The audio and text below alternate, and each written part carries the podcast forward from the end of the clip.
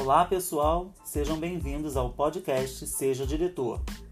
Hoje vamos dar orientações sobre a avaliação 1 para alunos do primeiro ao quinto ano do ensino fundamental.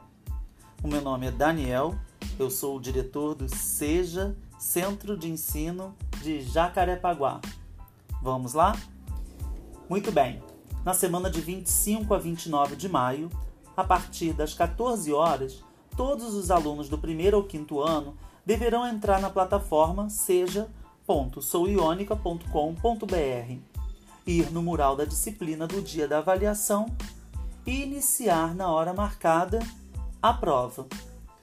Para cada avaliação, o aluno terá até duas horas para concluir as questões.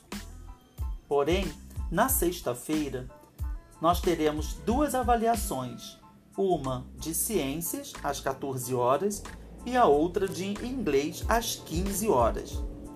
Para cada uma dessas provas, haverá apenas 10 questões de múltipla escolha. Neste dia, o aluno não poderá iniciar as duas avaliações ao mesmo tempo.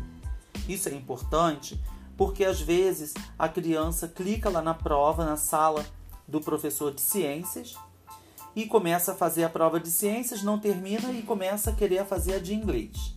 Bom, para que isso não ocorra, os professores vão publicar as suas avaliações nos horários marcados. Mas caso isso venha a acontecer, é extremamente vedado ao aluno essa possibilidade de entrar nas duas provas ao mesmo tempo e começar a querer fazer as duas provas.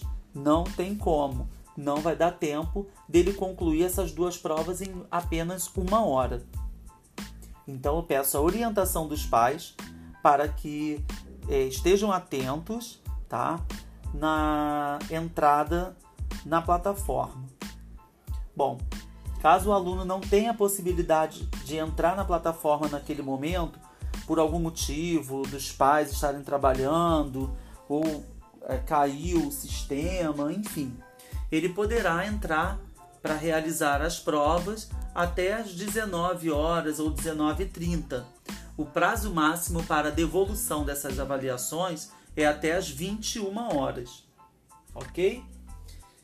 Leiam as questões com atenção e, ao finalizar a prova, assinale que terminou.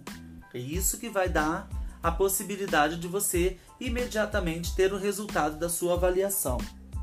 Uma questão importante: os alunos do primeiro ano do ensino fundamental e do segundo ano ainda estão em processo de alfabetização, então é necessário que os pais estejam juntos para poder dar as orientações de leitura. É muito importante também que os pais é, tentem evitar ao máximo sinalizar a resposta correta para o filho. Eu sei que muitas das vezes o pai e a mãe está despreparado, não tem essa paciência que o professor tem de tentar fazer com que o aluno reflita para poder ele mesmo encontrar a resposta e ter o prazer de acertar. Peço a todos a colaboração e a compreensão para que não fique nenhuma dúvida com relação às atividades que estão sendo propostas ali naquelas avaliações. Se você tiver alguma dúvida, Deixe por escrito aqui que assim que puder eu vou responder. Um forte abraço a todos e até o próximo podcast no canal Seja Diretor.